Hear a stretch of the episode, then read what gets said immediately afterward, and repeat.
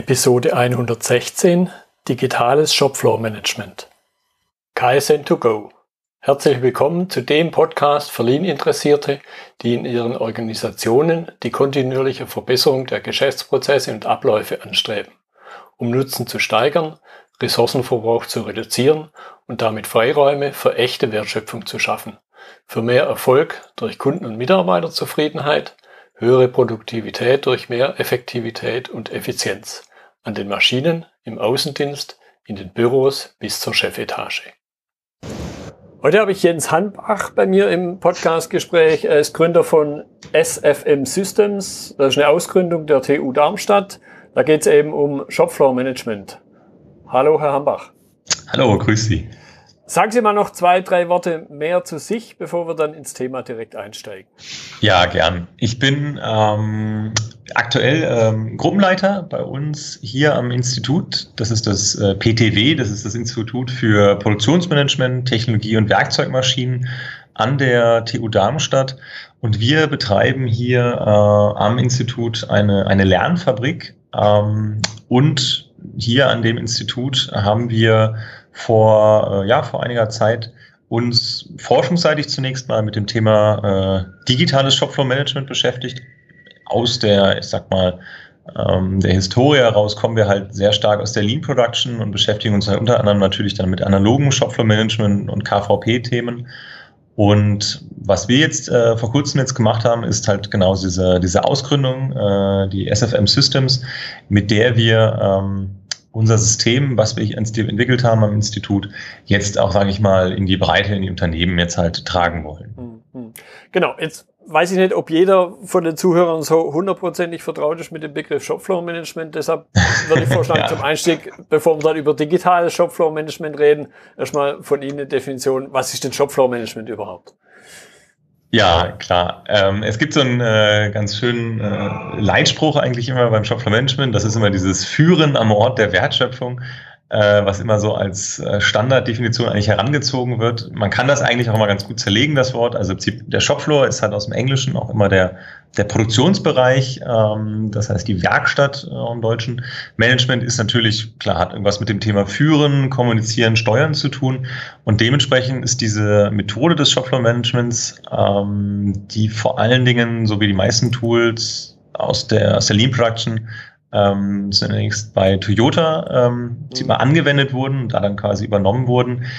Vor allem eine Methode, mit der man ähm, Führungskräfte, die in der Produktion unterwegs sind, das sind dann halt Meister, Teamleiter, Gruppensprecher halt auch, wenn man halt in dieser Gruppenarbeitskonzept zum Beispiel drin ist, ähm, das nutzen, um ihrer Gruppe gegenüber zum einen zu kommunizieren und zu visualisieren, was sind denn eigentlich die Ziele, die wir haben, also zum Beispiel die Ziele auf Tagesebene, was ist unsere Ausbringung, was sind unsere Qualitätskennzahlen, an denen wir gemessen werden, aber das auch auf der anderen Seite halt zu nutzen als Werkzeug, um die Probleme und die, ähm, die Abweichungen, die man erkannt hat im Prozess, systematisch in irgendeiner Form aufzunehmen und ähm, entweder tatsächlich direkt zu lösen, indem man es halt mit verschiedenen Tools ähm, ja, ich sag mal, adressiert oder das Ganze halt systematisch entsprechend auf eine nächste Ebene zu bringen. Und das kann halt zum Beispiel eine Eskalation nach oben sein, indem man das an, an seinen Meister, an seinen Abteilungsleiter, Werksleiter vielleicht weitergibt.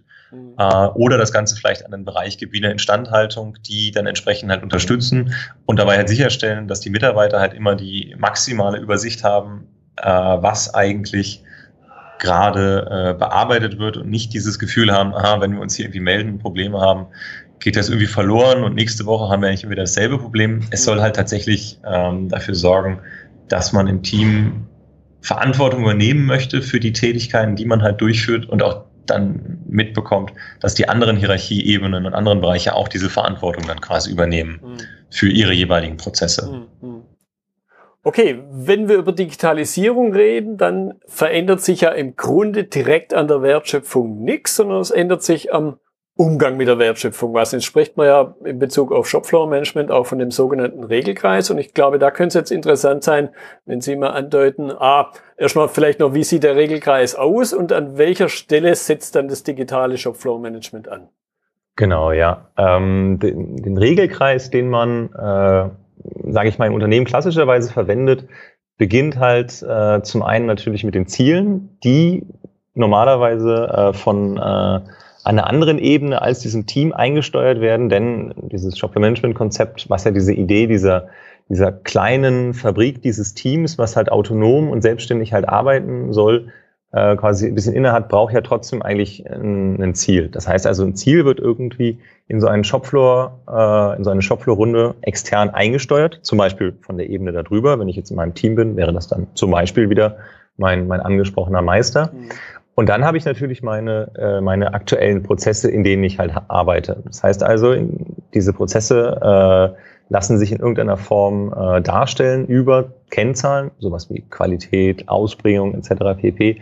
Und was natürlich dann halt spannend ist, ist dann genau dieser Vergleich, dieser Abgleich zwischen meinen Zielen und äh, meiner aktuellen Ist-Situation. Denn aus diesem Abgleich entstehen ja sozusagen diese, diese Abweichung, die ich halt nutzen möchte, um mich dann entsprechend zu verbessern. Das heißt, wenn man diesen Kreis denkt, kommen quasi die Ziele so ein bisschen extern rein, mein Prozess läuft da und dann ist eigentlich der erste Schritt im Regelkreis das Erkennen ähm, von, von Abweichungen.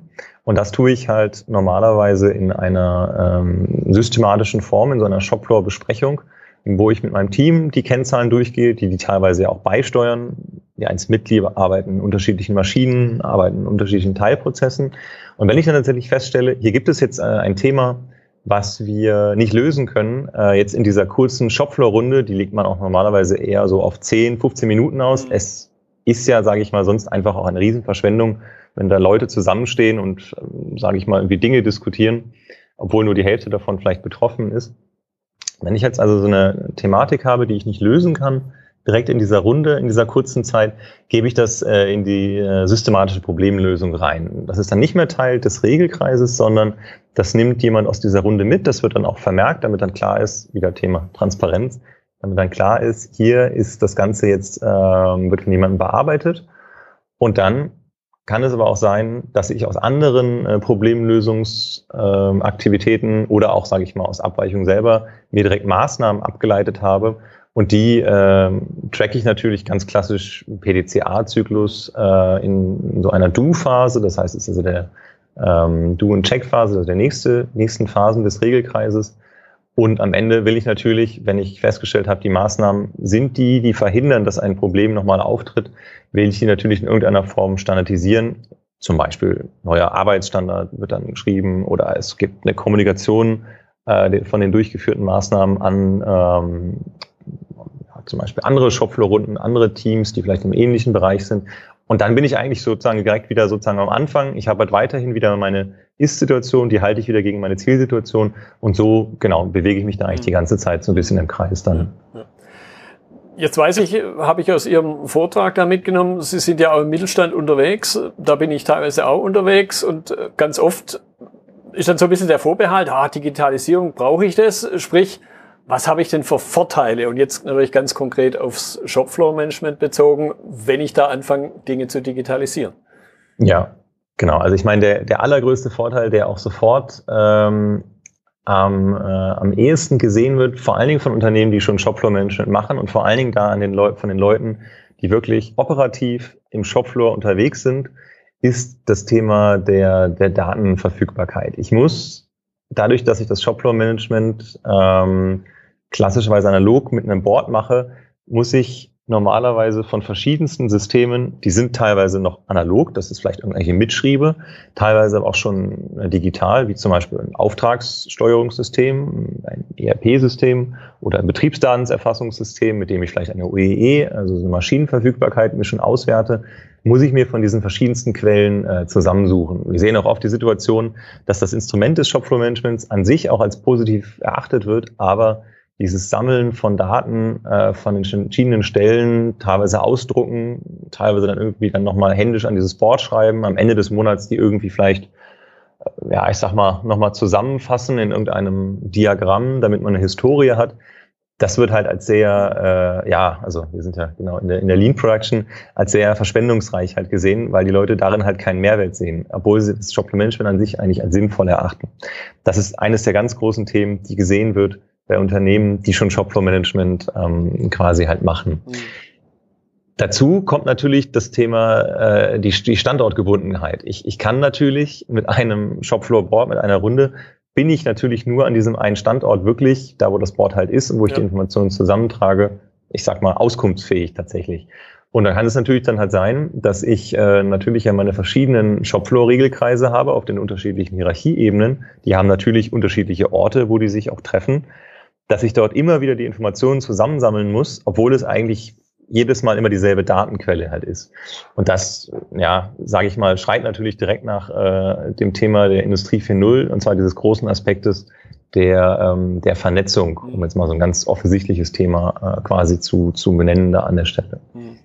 Ja, das wird man nachher sicher nochmal aufgreifen. Jetzt haben Sie an der einen oder anderen Stelle gerade äh, gesagt, äh, wenn ich schon Shopfloor Management habe oder eben nicht, und jetzt könnte ich mir vorstellen, dass der eine oder andere auf die Idee kommt, ha, wenn ich jetzt anfange, dann mache ich es doch gleich richtig, in Anführungszeichen, gleich digital.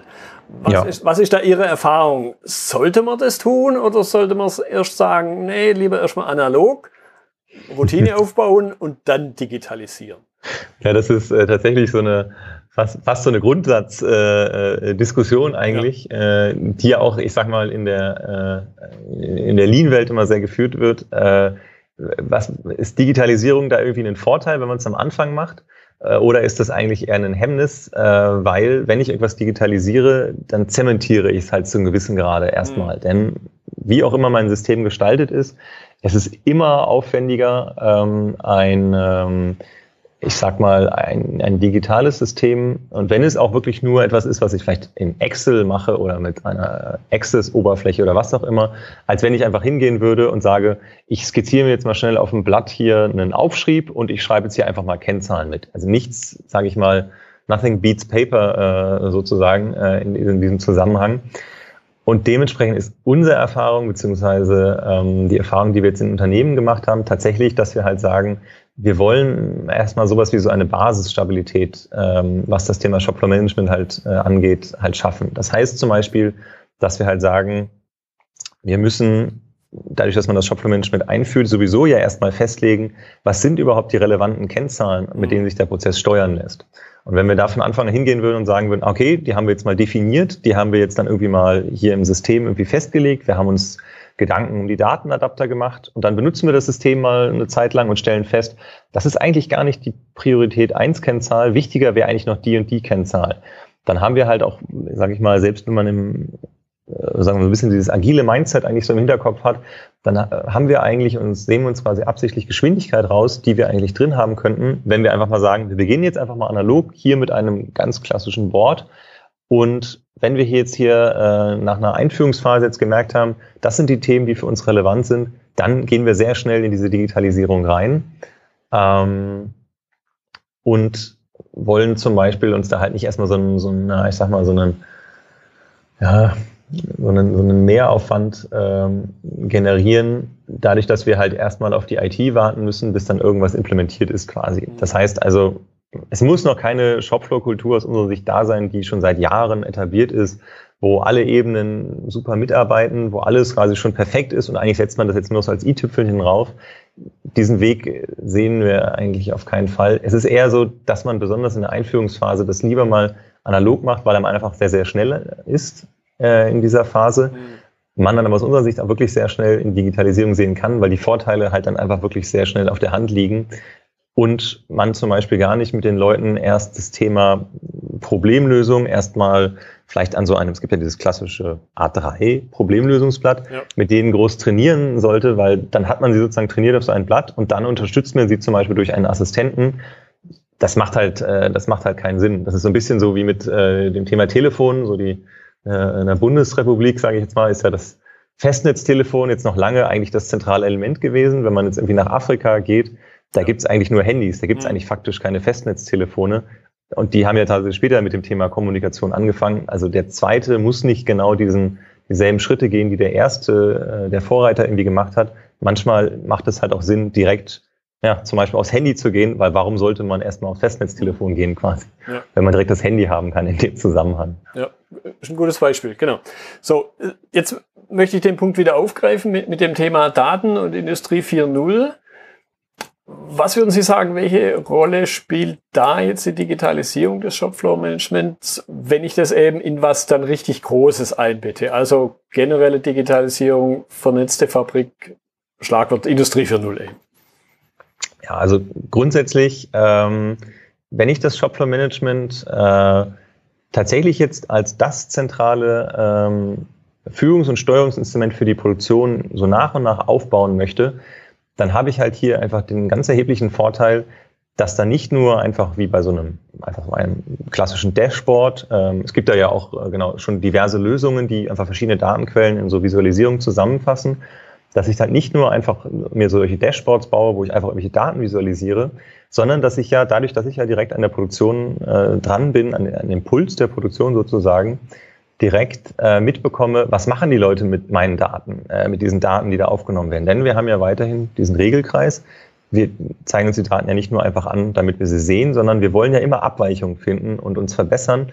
Und diese Verbesserungsaktivitäten, sowohl die Aufgaben, die Maßnahmen, wer das macht, was das Ergebnis war, als auch, sage ich mal, Problemlösungszyklen, bilden wir im digitalen Shopware Management direkt ab. Und so bekommen wir nicht nur die Daten, die zu die Abweichung sozusagen anzeigen, sondern auch diese Daten, die unsere Handlungen dann halt zeigen. Und da, genau, gibt es ganz schöne, ganz schöne Analogie vielleicht da auch wieder, ähm, genau, mit Unternehmen wie Google oder Amazon. Mhm. Die, die beiden Unternehmen, die haben ja ähm, nicht angefangen ähm, äh, als, als Cloud-Dienstleister oder was auch immer, sondern Google war halt ist ein, ist ein äh, erstmal ein Algorithmus gewesen, mit dem man äh, Seiten indexieren äh, konnte. Und das sollte halt besser sein als das alte System, was es zum Beispiel von Yahoo gab oder irgendwelche riesigen Listen mit irgendwelchen Webseiten. Amazon ist als, als Buchhändler gestartet mit der Idee hier, wir wollen Bücher äh, online verkaufen. Und wo diese Unternehmen jetzt gewachsen sind, haben die natürlich halt festgestellt, aha, diese ganzen Daten, die wir da generieren, mit denen lassen sich halt ziemlich äh, großartige Dinge halt auch anstellen. Großartig im Sinne von, dass ich damit äh, verschiedenste Analysen fahren kann und die nutzen kann, äh, um meine, in dem Fall Benutzer, auch noch bei ganz anderen Themen zu unterstützen. Und das ist halt dann auch natürlich zu gewissen Grade der Grund, warum Google halt nicht nur einfach ein Suchmaschinenanbieter ist, sondern inzwischen halt ähm, ein kompletter ähm, IT-Dienstleister, der sowohl für einzelne Benutzer als auch für Industrieanbieter äh, sehr, sehr interessant ist und Amazon einfach, äh, ich sag mal, skaliert ist, äh, inzwischen ein Händler ist für alles Mögliche, was man im Internet kaufen kann. Mhm.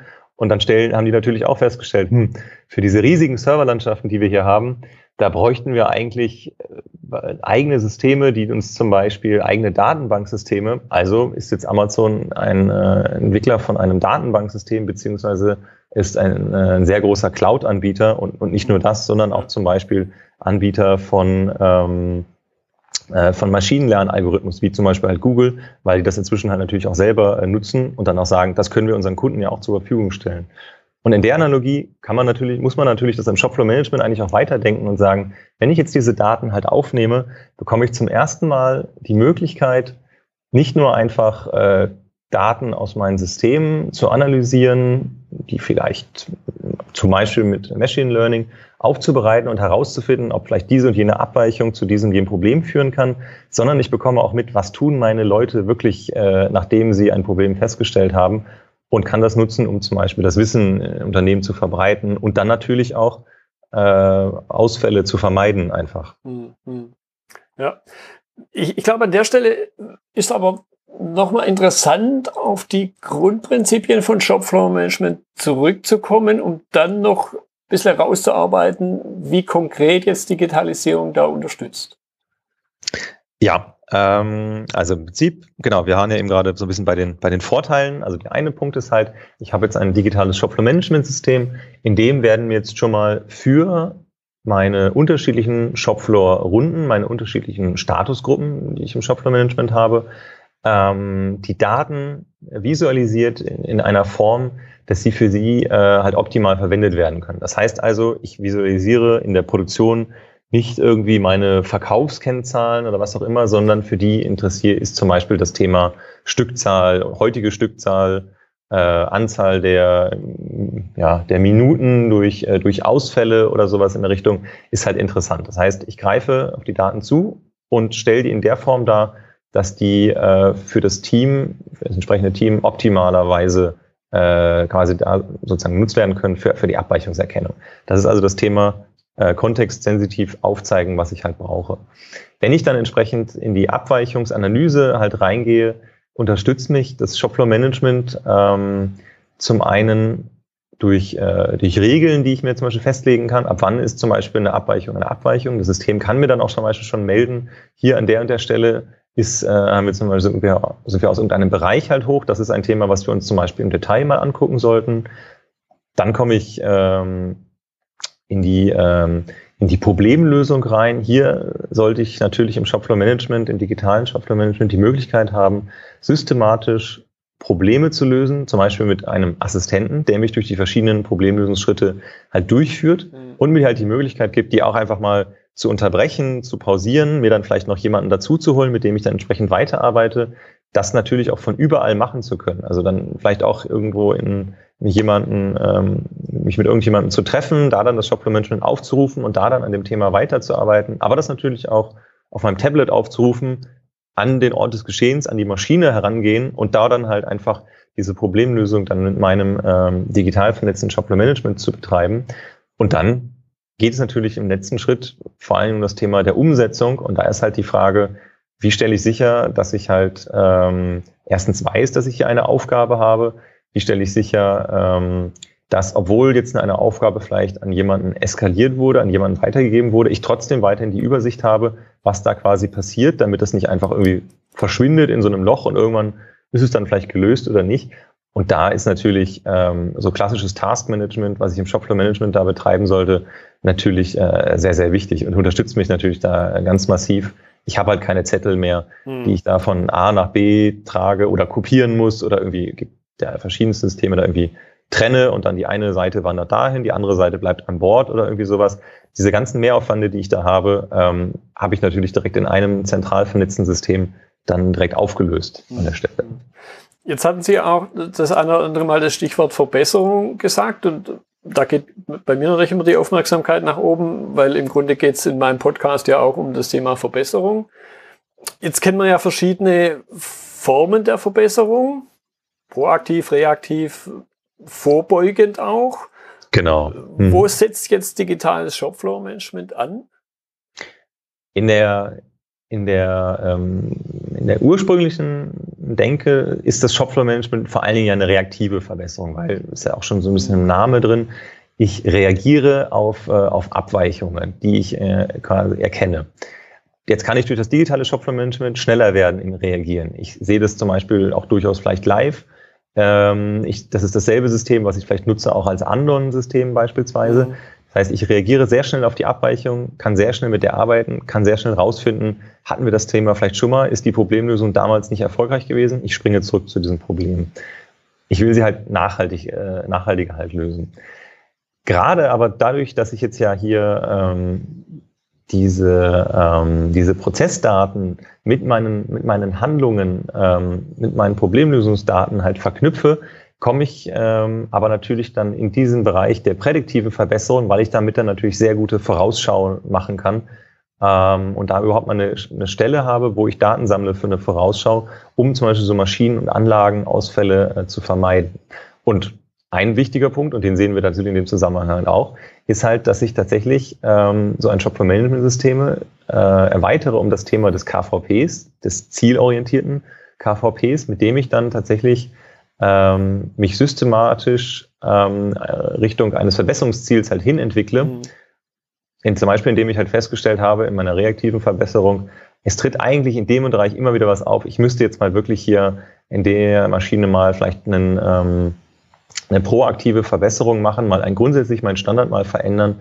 Und das ist sozusagen ähm, das, mit dem ich dann wieder einen neuen Standard schaffen würde, der dann natürlich wieder den Ausgangspunkt für eine reaktive Verbesserung mhm. später halt bildet. Und so wandere ich ja auf dieser Treppe, die ja immer, oder auf dieser Rampe, je nachdem, wie man das visualisiert, mhm.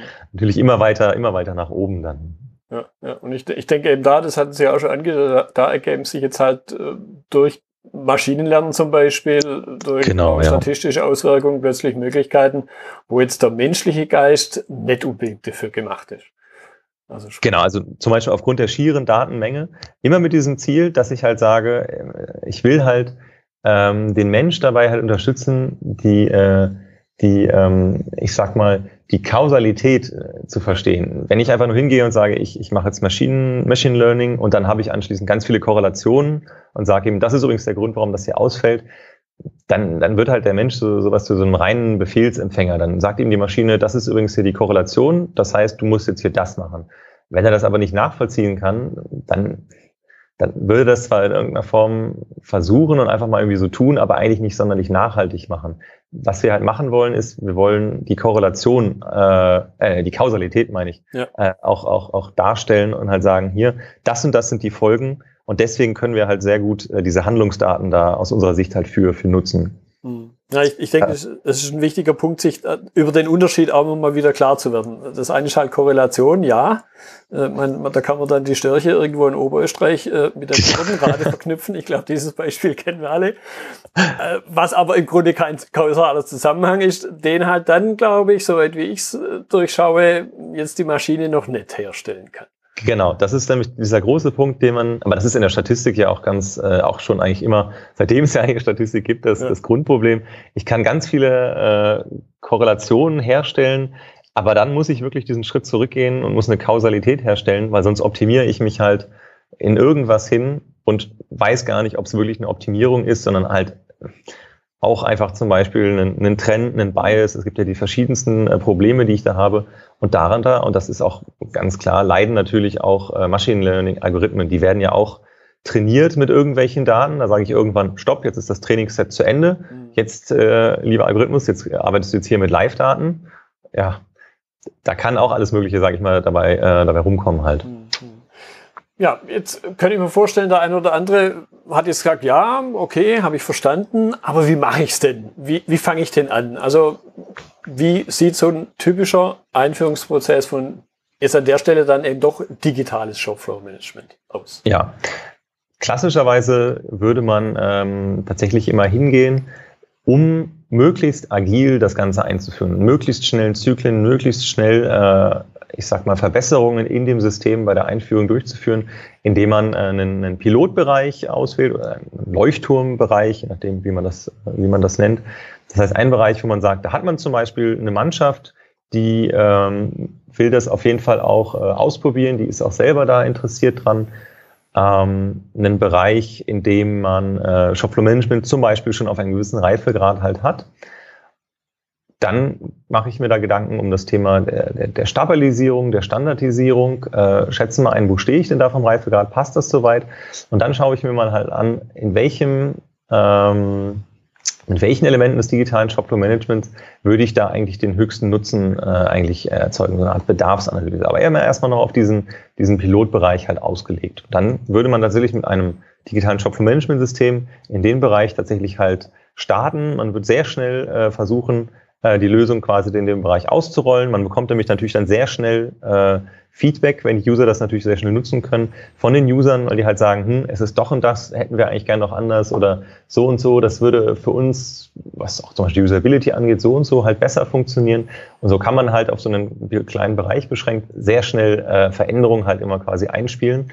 Und wenn man dann merkt, aha, das klappt jetzt auch, man hat auch hier jetzt eine Stabilität erreicht, äh, kann man ähm, die äh, die anderen äh, Mitglieder, äh, die man im Unternehmen dann hat, äh, im, im Werk zum Beispiel, entsprechend dann halt trainieren und das Ganze dann halt ausrollen auf die anderen äh, Bereiche, um so dann wirklich das größte Potenzial für das System, nämlich dann diese Vernetzung, äh, tatsächlich dann halt dann durchzuführen. Dieser Pilotbereich, das muss auch gar nicht beschränkt sein auf, einen, äh, auf eine Linie oder sowas. Was wir da klassischerweise machen, ist, wir wählen da immer so eine Pilotkaskadierung aus. Das heißt, wir sagen halt, wir wählen ein eine Pilotlinie oder ein Pilotteam, Montageteam, Fertigungsteam aus.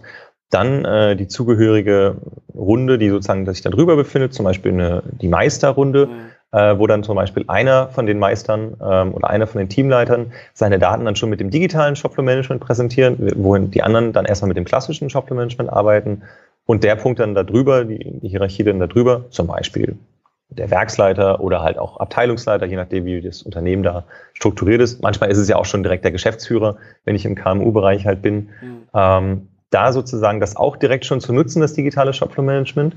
So erhalten nämlich auch die anderen Bereiche sehr schnell so, so, so einen Einblick, wie das denn tatsächlich halt läuft. Vor allen Dingen dann halt dann die Führungskräfte. Und es erzeugt auch direkt so einen, dieses, das System, das will ich auch haben, Effekt. äh, man äh, man ja. hat dann sofort, was merkt man schon, sofort so ein, so, ein, so ein Ziehen auch von diesen anderen Bereichen. Die sehen halt diesen Unterschied dann auch direkt, ah, so arbeite ich noch, so ist es in dem Pilotbereich und fragen dann eigentlich auch sofort sehr schnell nach, ah, wann, wann, wann sieht's denn bei mir aus? Wann kommt das denn bei mir eigentlich auch an? Ähm, das ist immer ein ganz, ganz schöner Effekt, ja. äh, wenn die einzelnen Bereiche das tatsächlich dann auch wirklich von sich aus dann schon halt wollen und das nicht einfach nur so ein, so ein Top-Down halt irgendwie ist, wo dann nur man als, als Führungskraft die Vorteile quasi erkennt ja. an der Stelle. Ja, das, das kann ich definitiv bestätigen. Ich, ich glaube sogar, und ich werde es nachher nochmal gleich nochmal ein bisschen vertiefen, dieses, dieses Prinzip gilt im Grunde für ganz viel, was man einführen möchte. Und ich habe es ja. von Ihnen auch ganz deutlich rausgehört. Top-down kann man machen, aber Bottom-up funktioniert im Grunde besser. Ja, genau. Also man muss natürlich top-down, man natürlich grundsätzlich die Entscheidung. Dafür, klar, genau, ja. entscheiden, genau. Mhm.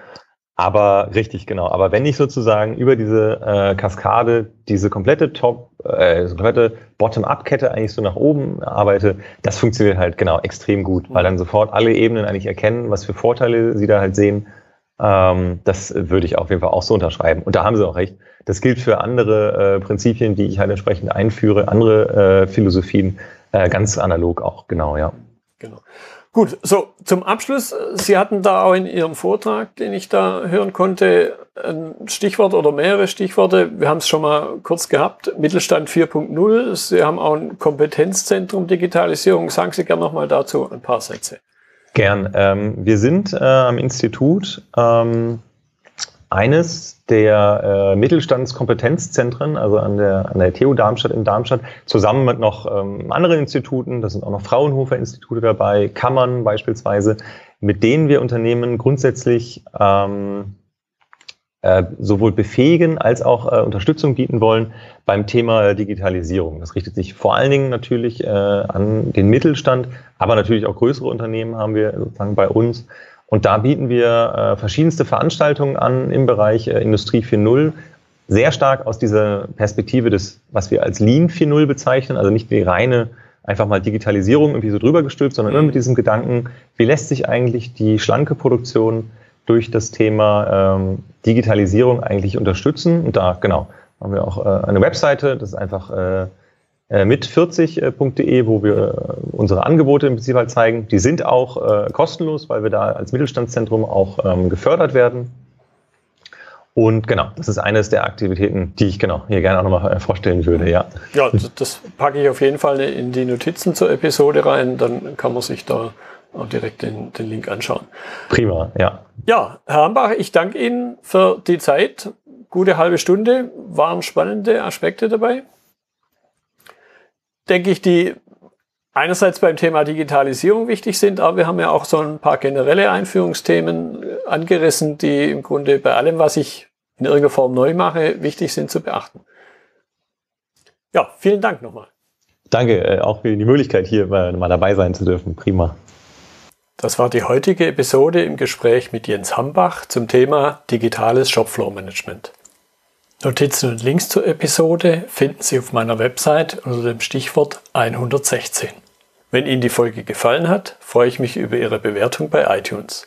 Sie geben damit auch anderen Lean-Interessierten die Chance, den Podcast zu entdecken. Ich bin Götz Müller und das war KSN2Go. Vielen Dank fürs Zuhören und Ihr Interesse.